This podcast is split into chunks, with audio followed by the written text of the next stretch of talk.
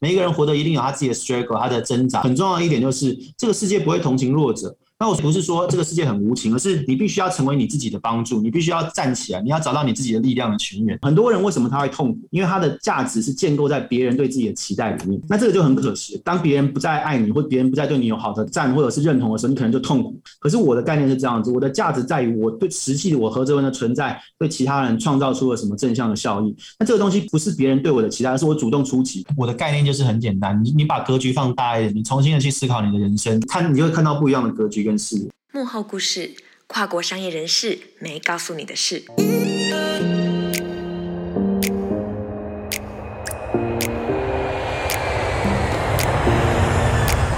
你是否渴望在跨国职场上崭露头角，带出分量？属于你的一场跨国工作之旅，起航喽！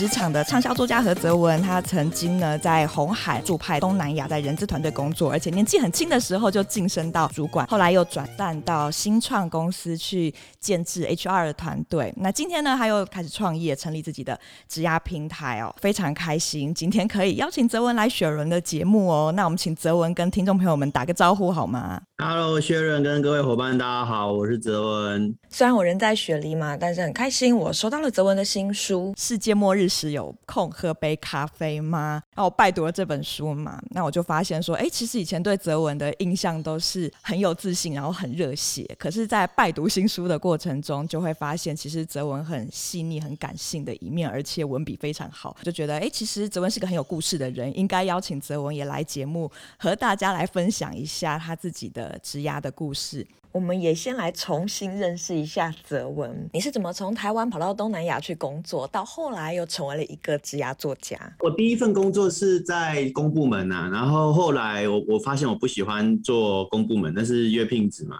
嗯。呃，我就去经济部国区办进修，进修完了之后到华硕越南实习，后来进了红海，也是在越南。后来又又调派到中国大陆去地区这样子，所以我我大概一六一一五年一六年开始都在海外，大概一九年底才回台湾。对，嗯，你刚刚说你还有在华硕是不是？对，华硕也是是越南的实习啊，他是越在越南的，那个时候就在海外了。其实华硕就是一个很典型的台湾品牌，当他走向国际的时候啊，确实也带着很多的工作者一起去到了不同的国家。当初你是什么样的？因缘机会去到华硕实习呢？呃，因为后来我有去那个外贸协会。培训啊，然后我们有得比一个奖，那个是数位行销全国的数位行销竞赛，刚好那一组是华硕组，然后我有拿首奖，后来就有机会去华硕实习这样子。哎、欸，所以当你去参加比赛啊，多多丰富自己的战果啊，就会为自己打开不同的机会。我其实还蛮好奇的，你是一开始就决定你想要去海外工作吗？还是说它是一个？没错没错，我大概二十三岁就决定我之后要去海外发展，就决定说你要去东南亚吗？还是你有一个评估的过程？有，大概我在一三一三年决定要想说去海外嘛，然后一四一五年就就在思考，哎，我我要去哪个国家，哪个国家才会有机会？但我就那个时候就想说，如果我去欧美或西方国家的话。我的英文也没有说到很厉害啊，那也比不过那种很多是已经已经像是母语的等级的。然后我就想，那我去哪里会有优势？那个时候东南亚刚起来啊，那个时候还没有新南向政策，就是大家对东南亚还没有说很鲜明的，都往那边去跑。所以我就想说，哎，去那里感觉要准备要发展，所以那时候就 focus 说，我以后想要去东南亚发展。去欧美不一定能够最好的发挥自己的优势，可是你就决定了东南亚，不知道是不是有一些契机，你很早就开始关注那边的。状况，我们我们那个时候就去看各个国家嘛，因为想说就决定要去海外嘛。那我们三去法的话，就发现，哎，欧美我可能不适合，因为我在那里没有什么优势哦。那到底还有哪些国家？那时候也想过要去非洲吗？要去中东吗？那就发现东南亚其实离台湾很近，然后它也在发展。其中我那个时候最有兴趣的是越南，因为越南在二战以前都是用汉字的，所以他们的古书都是用汉文文言文写的。那我自己是历史系背景，就觉得好有趣哦，原来。我看得懂其他国家古书，以前都不知道，原来越南以前也用汉字，也受中国文化影响很深，然后就觉得这个国家的文化很有兴趣。决定去东南亚是一件事，可是到最后你怎么找到东南亚的第一份工作？怎么样布局？我那个时候就有先研究东南亚，那个时候台湾的东南亚，呃，大家还不大了解，所以我一开始组一个读书会，读书会可能只有十个人，我们就研究越南的研究，去看相关的书啊，找老师。后来觉得，哎，这样好像直接太浅了，我就发了一封信哦。那个时候我在经济部国企办。呃在进修，然后我就发了义工信给我们全部的学员说，我现在要组一个东南亚的研究的社团，大家有兴趣的，我们什么时候在什么什么教室一起来？我结果吓一跳，那天来的人来了七十几个人，对，因为大家对东南亚都很有兴趣，所以我们一开始我们开始也是类似读书会，我们大家就分组报告讨论，请一些。呃，东南亚的新住民妈妈或者是一些学呃学校的教授，东南亚领域的教授来演讲。后来他们演讲以后，我发现，哎，这也不是我想要的，因为我们是想要了解当地的政治经济跟当地的一些局势，还有商业上的一些想法哦。那你大部分这样的模式，之前的那种模式比较偏文化哦，跟学术类型的。所以后来我在一五年的九月，我就组了第一团，我找了大概十个同学，我们自己出钱，我们到越南当地考察，我们联络了当地的台湾的。呃，驻外代表、台商啊、卫丹啊、华硕啊，然后各种的那种中央贸开等等的公司，排了大概七七八天的行程哦，就当到到那去参访。后来我们这个这个社团叫亚细安研究会，它就扩大扩扩更大。一五年九月出第一团，一五年十二月就出了四团，就四五十个同学就到了各个国家，到呃到越南去，到到到泰国，到到缅甸等等哦。那现在它还还有在运作啦，它现在已经维持五六年了。后来都有。我们这个社群网络已经到有两两三百个人这样子，透过了这样子，我们带大家去当地参访，然后后来有机会外派这样子。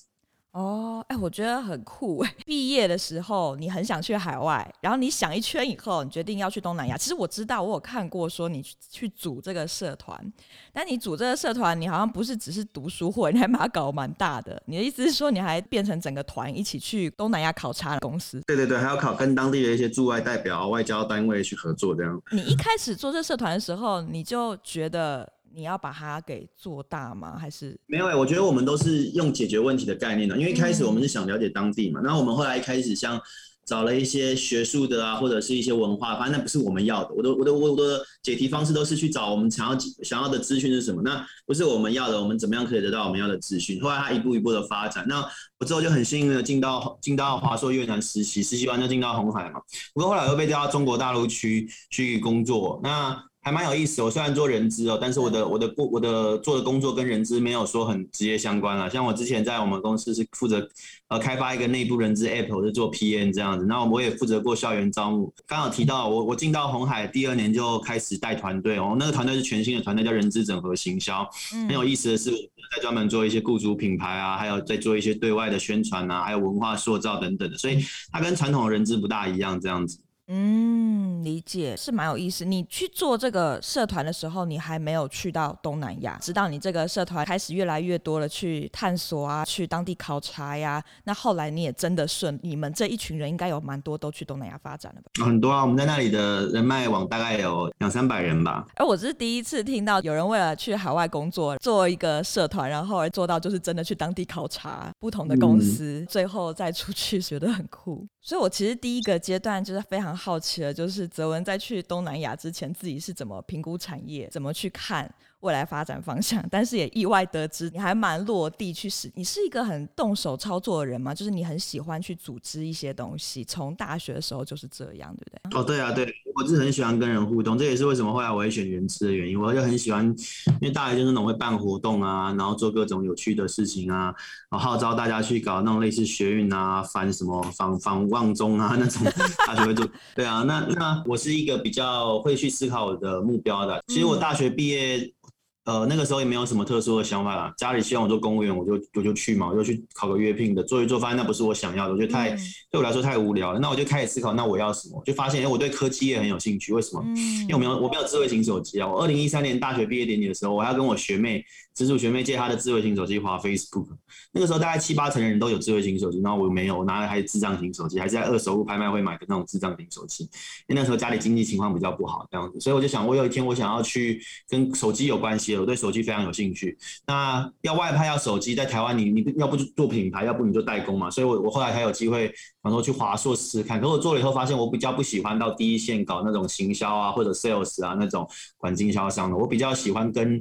帮助人跟人互动的，这个跟我背景也有关系，所以我后来进到红海去的时候，其实就是因为也是做手机相关的嘛。这是第一个，就是我对对我来说选产业就是选我有兴趣的题目。接下来就是看我有兴趣的工作嘛。那回到刚刚讲的，我就我对人比较有兴趣，服务服务人对我来说是比较比较喜欢的，所以我觉得在公司内部 HR 是比较符合我的想望的，所以我才会往这方面去发展。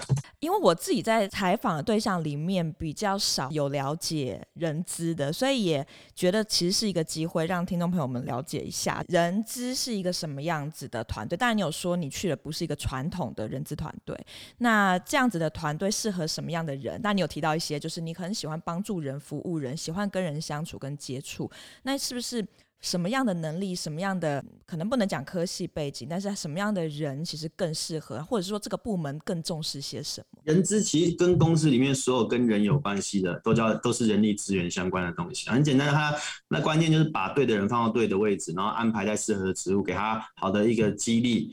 哦，然后让他可以发挥好的表现，所以他是跟公司里所有跟人有关系的。你举凡领呃发薪水啊、招募啊、训练啊，还是其他行政啊、办那些什么福委会啊，就是一些一些福利的东西啊，甚至如果有些大的公司有什么运动会啊、比赛啊，都是都跟人资有关系哦。那过去早期很多人会觉得人资就是做那种呃工资的计算啊、发放啊，或者是管档案人事档案管理啊。其实现在人资很多元哦，人资其实有各种方选，像我们一般来说会分成四大方选，应该就是。招募，招募哦，呃，招募之后有训练嘛？你把人招进来之后，你要训练他，培训他。接下来就是行政嘛，像我们刚讲算薪水啊，人事的一些规程规章啊，晋升的制度啊。最后是员工关系哦，员工关系就要到一些劳资关系哦。所以人资的那个 range 其实很广哦。我之前在的那个，呃，其实我之前一开始做的人资，我们那个事业群是做。非苹果手机的那个人资就有三四百人了，对。那其实每个方选都有啦，每个方选都有这样子。只是后来我的表现比较突出，是在呃创新创意啊，然后是在呃比较像行销对外这方面。所以老板后来特别帮我去创了一个部门，让我去领导这样子。创了一个部门让你去领导，那是一个什么样子机缘？好，很有意思哦。因为我们一般一开始做人资的话，呃，大部分的伙伴他可能会觉得人资就是行政方面的，你可能就是我。最简单，key 资料啊，或者是一些一些很事务性质的东西。其实我一开始在越南也是做类似的东西哦。那做一做呢，其实表现的也没有很好，因为我不是那种我的职业性格不是那种比较规律规范性的人，我是比较喜欢外向，比较喜欢跟人交际，比较创意 idea 的人。那一般这样子的人才他不会放在 HR，HR 会放比较稳定的人。这样的人才通常会放在行销或者是其他的那种比较创意发想型的位置。那可是我我我要对这个人资很有信心，但是我一开始表现的很不好，就是料一 key 错啊，那个输那个 SAP 可能会输错资料啊，或者是各种问题啊。那一开始带我的那个主管，他其实很不喜欢我，他觉得我第一个是呃在这种行政上的事务上没有做很好，第二个是我是比较。我是比较会反映我的意见，我有什么想法我会直接讲的，就是我不是那种会安于安于那种比较乖乖牌的。那我就直接跟他讲说，我觉得我不适合做这方面的东西，应该要给我其他指派其他的工作，是让我发挥才华。一开始带我的那个小主管，他就跟我说，哎，这个就是人资领领域的工作啊，如果你不喜欢的话，你可以想办法另谋高就。所以我一开始在红海的时候，差一点被裂态哦，但是刚好是我们的那个呃我们的事业群的人资长。哦，他叫 Vicky，他也是我的贵人，他就巡场巡到越南来。他他很特别，他是那种会到第一线去跟操作员去聊，甚至跟每个人到每个厂区去跟每个人 one on one，然后去聊他的情况的。那他那个时候来之前，他已经获报说，哎，这个新人表现的很差，可能三个月之后要裂开。然后他来了以后，就开始问每个人，最后轮到我说：“之后你在这里干嘛？”就说我处理签证啊，我处理一些行政，我翻译文件啊，我处理一些呃，比如说外派人来这里的一些总务啊，他的住宿等等的。然后我那个老板他就一层啊，这个 Vicky 还有说。我质问他为什么我们要花钱请一个会讲中文的越南人就能做的事情，叫你来做？然后呢，你又你又你又比人家贵两，因为你是你从台湾过来嘛，然后你又做的不好，为什么我们要花钱请你做这种事情？他说，如果你不能想办法想到你的价值的话，那我不知道为什么要留你了。那当下我听到这个，我其实其实是蛮蛮蛮激动的，我就觉得哎，怎么我就就我我觉得呃，一般的一般的年轻人可能会觉得很崩溃了，可是我是蛮生气，我就。你就是个人才，我是个大人才，是你不会用嘛？可是他讲的也很有道理啊！我现在做的东西没办法发挥我的价值嘛？你找一个便宜的人，越南当地会讲中文的人就行了。那就想我到底会什么？我就想到我之前哎、欸、对行销也蛮有兴趣的，然后也比过行销的竞赛得过奖。我就在想行销的东西怎么样可以融到人资里？刚好那个时候我们去的那个厂区，它原本是 Nokia，后来 Nokia 倒了嘛，卖给 Microsoft，后来 Microsoft 经营不善，所以被红海买。但是那个过程当中。原本你看，Microsoft 或者是 Nokia 都是当地数一数二的大外商。那被红海买了之后，呃，它就会有一个人才断层的问题。怎么说断层呢？因为那个厂区原本是讲英文的，它里面有各国的人，那红海的人是讲中文的嘛，所以我们不可能是直接接收，直接把它把它并并掉，而是这个厂区必须维持它原本独立的运作，那它就必须有相应高端的人才进来，不然这个厂区没有办法继续运作。所以就跟我的老板提了一个案子，就做了一个简报，说我们应该要开始做一些。很呃，像行销的，跟大家分享说，哎，红海是个很厉害的公司，他现在并了这个厂，这个厂呃之后发展会怎么样？然后我们要做一些人才招募，甚至可能我们要是我们要办一些 event 啊，我们要进到校园啊，甚至我们要做网站啊，我们不能用过去那种制造业的思维，开始要一些品牌行销在人资上的思维。老板听了以后觉得很有意思，然后他就说，那你来就试试看好，那你自己提的，你自己做做出来。后来我就把我自己提的这些案子啊，一个一个实践落地了，老板那个大老板就觉得。哎，这个年轻人还蛮有意思，就开始给我更多的案子。后来隔了一年，就到了去去。中国去做那个呃事业群的校园招募，一年我们要招一千多个应届毕业生，联合好几个厂去做，反正就是大概有好几个那种大型案子让我去抄抄，真的发挥你的才干，对不对？哦，对啊，对啊，这个就是招募一千个校园的学生。对，然后后来就表现的成果都蛮蛮好，老板就觉得哎，这个年轻人还蛮不错的，而且他有很少见，几乎所有人资人资背景的人不会有的，就是有创意，有创创意。然后有这种设计的，那就是让我开始就，这也是算我的提案啊，我们就。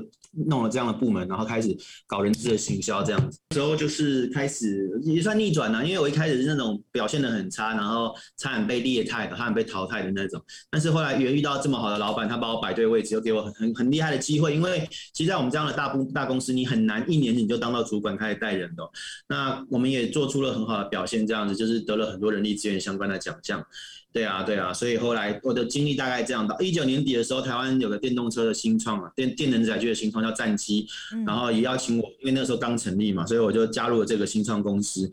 呃，从零开始，我们一开始从呃什么都没有，从大家好像在车库里面，在工地里面办公，哦，在那个商务中心办公，到慢慢的成长，现在现在有呃六十人。我离开的时候，资本资本已经三亿了，然后六十人左右这样。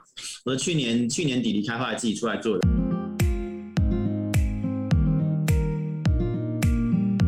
我还有一个印象非常深刻，想要问你的：当你去面试红海的时候，面试官就问说：“哎，你是历史系毕业的，你来面试我们科技业，那你要给我一个非用你不可的理由啊？”结果你居然反问他：“你知道为什么美国会打输约战吗？”因为他们不懂人文，不啦不啦不啦，你就侃侃而谈呢。这个是你事先准备好的吗？我要说越南的实习的缺啊，那个缺就是要派去越南实习嘛。像刚刚说的那个面试的那一个主管，他就问我说：“哎，你是历史系毕业的，我们这里有很多台政商管的，他们的背景什么都比你更更好，那为什么我们要用你？给我们一个理由这样子。”我我那个时候就跟他问：“对不起，我想问一下，你是已经准备好了吗？还是你是临场发挥啊？”也算临场发挥吧，但是我有去思考一些我可以怎么讲啊，就是很多议题，我每次脑子里都一直转，说思考一些为什么。其实他那个问题，我也我自己也问过自己啊，那我到底有什么优势？我到底会什么？我到底有什么价值？对对对，所以算准备吗？有，我思我思考过这个问题啊，但是不是不是为面试而思考，是平常就在思考，哎，我这个人到底有什么样的价值？我会什么东西？刚好他问了，那正好，因为这个问题我早就想过了，对啊，我就问他说，你知道为什么美国会打输越战吗？他就他就哈一声就就好奇嘛，那我我就跟他讲嘛，因为美国不懂当地的人文嘛，美国以为去大炮啊什么去轰一轰就可以去影响就可以打赢，但是战争它不是一个游戏嘛，它牵涉到的是全面总体性的东西，所以我就跟他讲，其实你需要一个懂人文的人。懂越南当地人，加上我之前有在当地考察过，我们甚至组个社团专门研究东南亚，甚至我当地的人脉都建立起来了。我跟他讲，全台湾你找不到那个时候二十二十五六岁嘛，全部找找到第二个二十几岁年轻人，像我这样更适合了。然后他就有被说服。我真的觉得很有趣，特别是最后回到刚刚那个，因为我觉得现在很人找工作应该很少为了去某一个国家组织团队，然后去这样考察面试的时候还可以派上用场，告诉大家说，你知道吗？二十几岁你要找到像我这么理解当地的人已经很难了。哦，对啊，我觉得很重要的就是。到底优势是什么嘛？我那个时候就在思考，我我对我来说不会就去学，不会就去学，我从来不会因为我的背景啊什么样去去限制住。像我那个时候历史系毕业嘛，我就发现说，哎，我历史系毕业，我可能没有什么这方面的专长，外派的话，那就需要什么？需要经贸的能力、知识，还有外语嘛，我就去外贸协会学嘛，我就去那个经济部国去办进修嘛。那一样的概念，为什么会组那个社团？就是因为我不懂当地，我不了解当地，而台湾的资讯不够让没有办法让我深入的了解当地。那怎么样？我亲自到那里去看不就好了？所以对我来说都是呃，我会想有一个目标，我想要达到什么样的境界。那我现在缺什么？那缺什么就补什么嘛。当你有个目标，你知道你的现状，那你就知道那个距离嘛，你就可以开始规划说，那我怎么样可以一步一步让我变成那个 qualified 的人，让我变成那一个适合的人。你那时候组这个团一起去考察，那是什么样的过程？可以稍微讲一下细节吗？那很简单的，很简单啊，就是我们到大家约好嘛，买联航嘛，然后去嘛，去之后就先自己写信啊。我们透过一些校友人脉还是怎么样，就就看有哪些公司在那里嘛，然后就就跟他们说，我们是一群人，然后我们的背景大概怎么样，把我们的 CV 全部收集起来，跟他说我们想要去当地考察，当地的台商都很欢迎啊，竟然有台湾的，他他想要才来台湾找人都都求之不得了，竟然有一群台湾的年轻人想要跑来这里，公司长什么样子，那当然是各种接待啊，各种各种欢迎啊，对啊对啊。嗯，你那时候在做这件事情的时候，有想过说这样就会有机会进到他们公司？吗？我我的想法不是不是说进到公司这样子，嗯，我当时的想法是我要知道到底是怎么回事。哦，那这样子去考察，然后去拜访这些公司，你那时候是怎么去看呢？怎么去观察呢？对你来说，这样可以知道是怎么一回事吗？那时候的一些观察是什么？哦，那个我觉得概念很简单嘛，就第一个你要搞清楚你到底想知道的是什么。我们第一个会想知道，哎，如果要在那里工作生活，他的生活会怎么样？所以我们会找，我们当时有找一些。当时在那里的台湾年轻人，然后跟他们交流，哎，他们在这里工作生活的情况是怎么样？然后我们了解不同产业的公司嘛，我们有找一些像食品业的，可能找味丹啊；科技业可能找华硕啊；房地产业，我们不同的公司都找个代表性的，然后去看看他们作为台商在当地是怎么样发展的，他们的经历、他们历程，他们那里的台湾年轻人又是怎么样的？呃，在工作上或者是拓展业务上是怎么样做到的？就大概是这样子。每一次出一个团到当地考察是多少人？我们一团大概就十个人了，因为十个人以上很难操控。我们一次出四团是不一样的国家，嗯，还有越南啊、泰国啊、马来西亚啊。哎，那顺便听你比较一下好不好？工作的话，我只有待过越南啊，所以我我不大了解其他地方的工作环境是怎么样。不过以文化来说的话，我个人觉得越南跟台湾最相近啊，因为它的文化受中国影响比较深啊。那东协有分两个，一个是陆东协跟海东协。陆东协就是中南半岛，中南半岛除了越南之外，大部分受南传佛教影响比较大。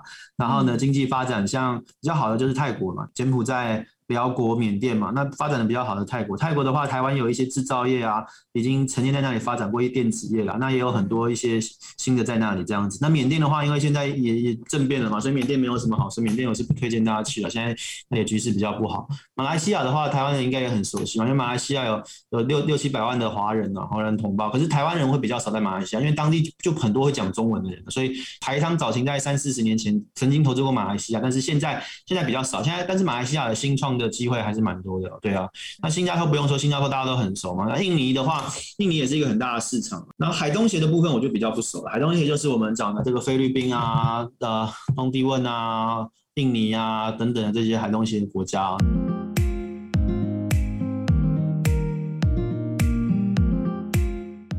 你有碰过比较低潮或挫折的时候吗？你都怎么去处理它？其实也不能怎么样啊，你就思考接下来你会怎么样。很多人会。把情绪现在当下，你任何的情况来，你都去思考，那下一步会怎么样啊？不然要怎么样？你也只能接受啊。比如说，有些人会怕说我的至亲如果失离开我，失去我的家人，或者是我的经济的情况，你就去想。假设这件事情真的发生了，那你该怎么办？我觉得，与其去 panic 去恐惧在那个当下，你不如去想 solution，然后不不如去想怎么样解决这个问题。那你当你想那个问题的时候，你的思维跟角度就不一样，你就不会是一种怨天尤人，说啊，为什么我会遇到这种事情？为什么是我？啊，为什么这个世界这么不公平？因为讲那个都没有用。我讲一句实在话，就是这个世界不会同情你，这什么意思？那是我们当我们在在痛苦的时候，其实你就只有一个人痛苦。那我觉得，与其这样，你不如想办法去解决，然后想办法让自己变得更强。每一个人活得一定有他自己的 struggle，他的他的挣扎在里面。但是很重要的一点就是，这个世界不会同情弱者。那我说这个世界不是说这个世界很无情，而是你必须要成为你自己的帮助，你必须要站起来，你要找到你自己的力量的泉源。那那你不能向外去求，我觉得这个都要向内去求，向内内心，因为真正。是什么建构我们的世界？它不是外在的这些环境，而是我们自己内心怎么看这样的一个世界，对啊，那那所以，我对我来说，我的概念就是很简单，你你把格局放大一点，你重新的去思考你的人生，那你你看，你就会看到不一样的格局跟视野。我觉得你很成熟哎、欸，你这种解决问题的人生态度是怎么样子被形塑出来？哦，对啊，其实我觉得跟我早年的遭遇也有关系吧，因为我们小时候是那种家家境很贫困啊，经济情况很不好，所以你如果真的饿过肚子，你就觉得现在其实不管怎么样，有东西吃就好，活着就好了，活这就是胜利了嘛。对啊，所以我觉得这个也是也是好事情啊。就是我觉得人生每一定会有一段一段一段的呃挫折跟困难跟挑战，可是那个就像打疫苗一样嘛，你打疫苗，你打 AZ 可能当下很不舒服，可是它之后会让你免疫啊。我都告诉很多年轻人，如果你早年就遇到很多困苦的事，就是很多挑战困难，真让你崩溃的事，那是好事，那是疫苗。那你之后人生你再遇到其他事，就觉得还好，反正死不了人，都都是小事情嘛。对啊，那反而是那种哎、如果你你没有打疫苗，你没有早一点去去有这样的预备防备的话，那可能真的来了，哎、你就是死了这样所以我觉得。要这样子去看待看待挑战啊，反而我会鼓励大家，如果觉得自己年轻二三十岁都没有遇到什么挫折，你要自讨苦吃，你要突破舒适圈，自己去找一些事情来给自己一些历练了。对啊，因为那些都是很好的，那就又让你的心智啊，跟你看事情就有不一样的看法，非常激励人，对不对？其实你在很早的时候遇到艰难的环境，像那个环境反而让你现在在面对很多事情的时候，对你来说，哎，创业的困难算什么？各种挫折或者是麻烦算什么？反正就是去解决就对。说实在话。我觉得也不是很多人，也不见得是真的能够这么正面的。与其停下来忧虑，不如放长远去想，然后我就是解决，好好的解决，好解决。可是我觉得其实这是一个非常好的特质。嗯，没错。你的家人现在应该很以你为骄傲吧？啊，对啊，我觉得，嗯，我觉得有的时候我们可以把它变成 focus，不是在自己身上。呃，我我的概念会是这样子啊，我我我自己遇到困难的时候，我不会想先去沉浸在我自己的情绪里面。我觉得对我来说，我创造价值的方式就去帮别人。当我觉得帮助别人，别人因为我的存在有了价值，我就觉得哎、很棒，这样子我活得有意义。所以我我比较不会 focus 在自己的情况上面。那我就觉得有有价值、有意义的创造，那那就值得了。所以我们就去解构嘛，到底什么事情会让我们痛苦？那他为什么会痛苦？他真的痛苦的原因是是这是没有办法解决的吗？那我有的时候我会把它变成是。哦，有时候我们痛苦，通常会觉得我们自己没有价值。我不管是发生什么事情，通常是这个价值感丧失，会觉得自己啊、我的存在没有意义。那对我来说，遇到这种情况，我不会想去当下沉浸在那个情绪里面，而是我想，那我怎么样赶快让我的存在有价值？那或许我不会。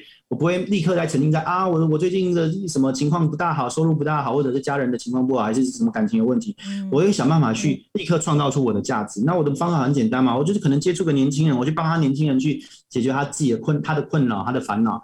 那我这个时候我自己的烦恼也会被解决掉。那个解决掉不是因为他本身消失掉，而是我感受到了我存在的价值，然后感受到了，哎，其实我是可以做一些什么事情。这个时候我们的那个我们的眼睛就不会只是定睛，就是不会只是在 focus 在你自己身上，而是你会看到其他的人。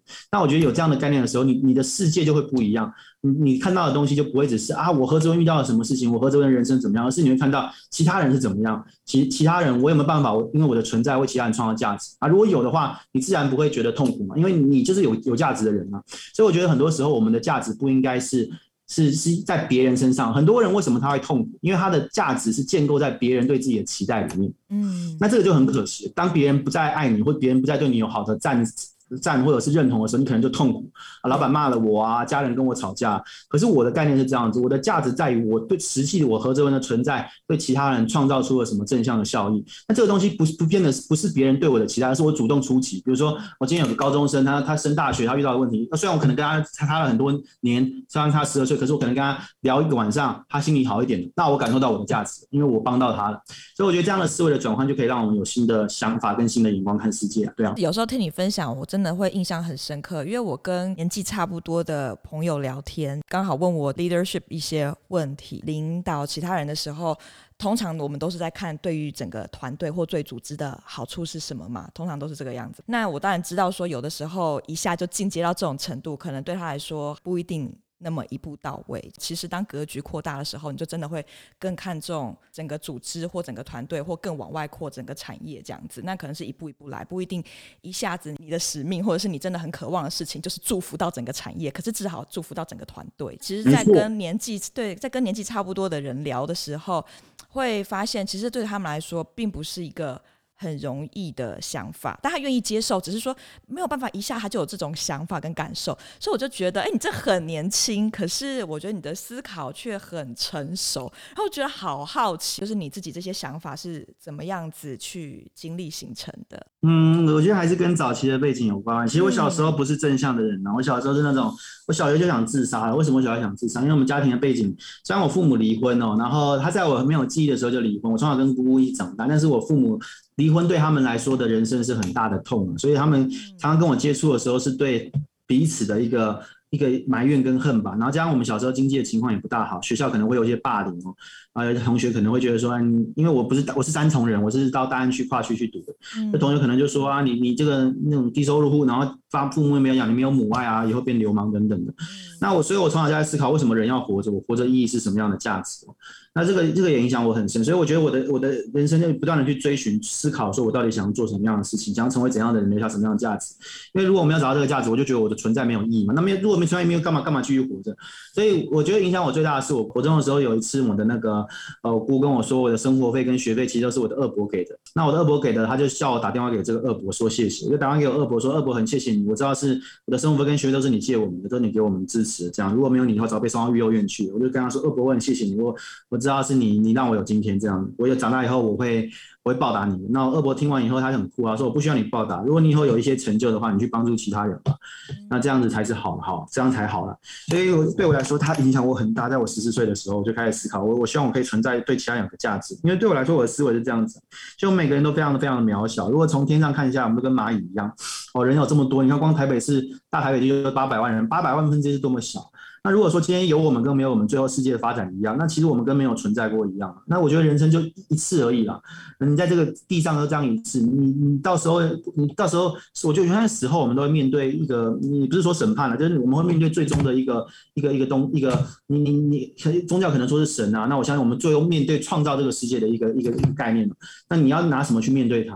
所以对我来说，我就会想办法尽力这一生。我们人生在这一生可能会有七八十年这么短暂的时间，尽力的让每一天都是有正向影响力的，不然的话，那那我们等于没有存在过嘛。如果我们今天大家只想的是生存、生活，然后怎么样自己开心，你对周遭没有一个正向影响，甚至可能有负面影响的话，那这样这个东西就很可惜。所以我也常常在领导团队，或者是我在带带我的后面的伙伴，甚至我跟我学弟妹讲，都是不管你今天是在组织里面做事情，还是你今天带的是社团 NGO，你都要思考一件事情：我在这个位置上面，我创造出来的东西带来的影响。跟没有我有没有差异？如果没有的话，那谁来做这个位置都可以，你就只是一个螺丝钉嘛。那我的概念就是这样，我不想当那个螺丝钉，我希望我的存在是有价值，我这一生才活得有意义。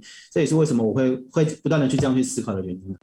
今天很谢谢泽文来跟我们分享你的故事哦。不论在哪一个位置上，都常常问自己。有我跟没有我，能够带出什么不同的差异呢？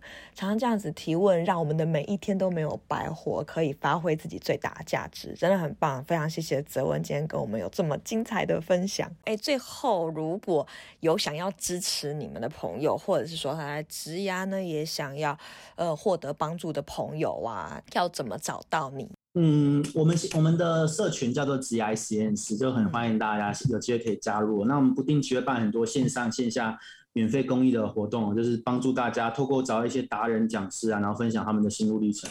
那我自己也在换日线上，我现在后来后期访问的很多都是。也是也是像薛仁这样访问很多那种达人呢，就是职人，他可能突破了框架，他走出自己的道路，也欢迎大家可以看一看。那我目前有个计划，因为我们那个协会运作也要资金嘛，但是我不想跟企业拿钱，因为我觉得跟企业拿钱，你就会拿人手短。我们的协会会募资，但是募资的方式不是是跟企业募资，哦，跟一般的很多人就不一样。我们可能会是用小额的，那怎么样小额？我觉得叫他无条件的给也不合理，所以刚好那个方格子有找我写做一个写作计划，那我就想说，那这样子好了，这个订阅的写作计划，我就把我这个作者收益全部。作为这个协会运营的资金，当然不会很多啦，因为我们到时候可能这个一个月就是几十块而已，我也不可能就叫几篇文章叫大家出个几百块嘛，可能一个月几十块，然后我们作者的收益会全部给这个协会，让他看怎么样可以永续的运营下去。所以大家如果对这个有兴趣，我很鼓励大家，你你可以直接搜我的名字。你在 Facebook 搜我的本名何泽文，或者是网络上打何泽文，都可以找到一些相关的资讯，你就可以锁定我们之后。如果不管是什么样的计划，大家有兴趣、有支持，或者是你也想参与，想要进到学校里去帮年轻人找到方向的，就是只要在网络上找 CI 实验室或我的本名，都可以联系到我们。好的，谢谢泽文，谢谢 Sharon。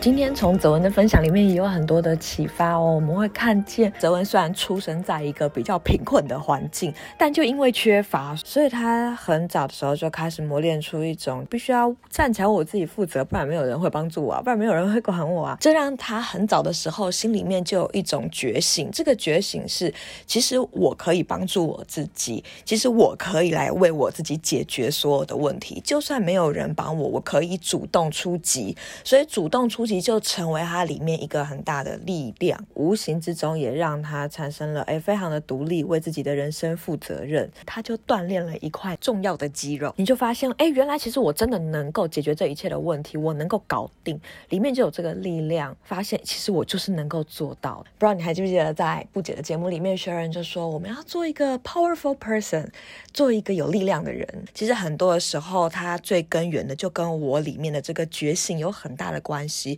除非我里面有个觉醒，真的看见我要来帮助我自己，因为只有我能够帮助我自己，必须为我自己的人生负起责任来。所以今天 Sharon 要问你一个问题：在你的生活中或你的成长背景里，是不是也觉得这种缺乏似曾相识呢？